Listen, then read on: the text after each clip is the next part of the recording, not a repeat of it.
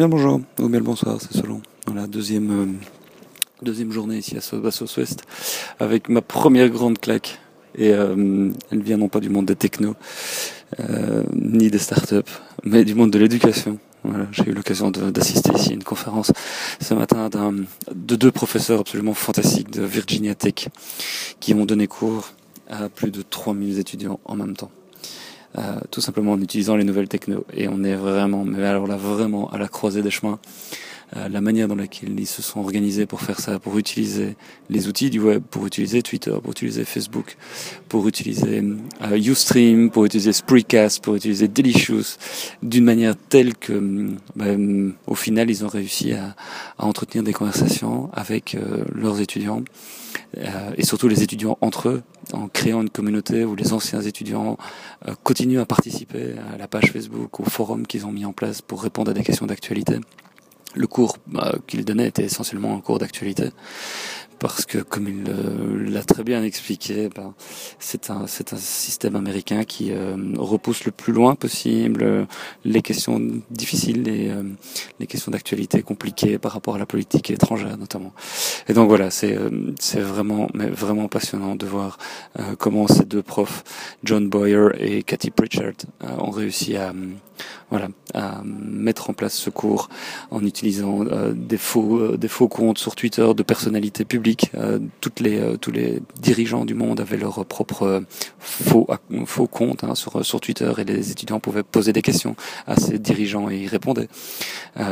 ils ont ils ont fait venir des guest stars au cours. Ils ont réussi à interviewer Oksan Suki par Skype.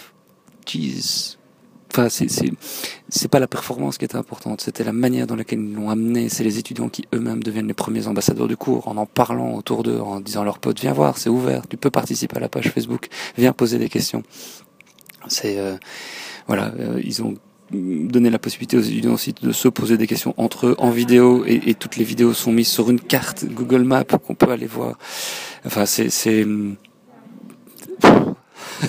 grande claque, grande grande claque, vraiment, parce que c'est c'est à la croisée de tous les chemins qui moi m'intéresse aussi en tant que journaliste, en tant qu'enseignant, enfin enseignant.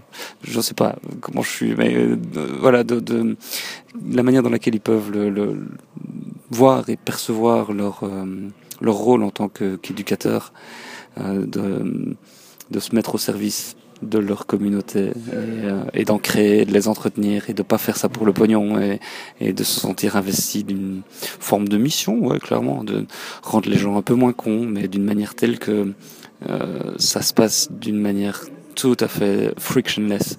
Et donc tout ça se fait ouvertement, tout ça se fait en ligne.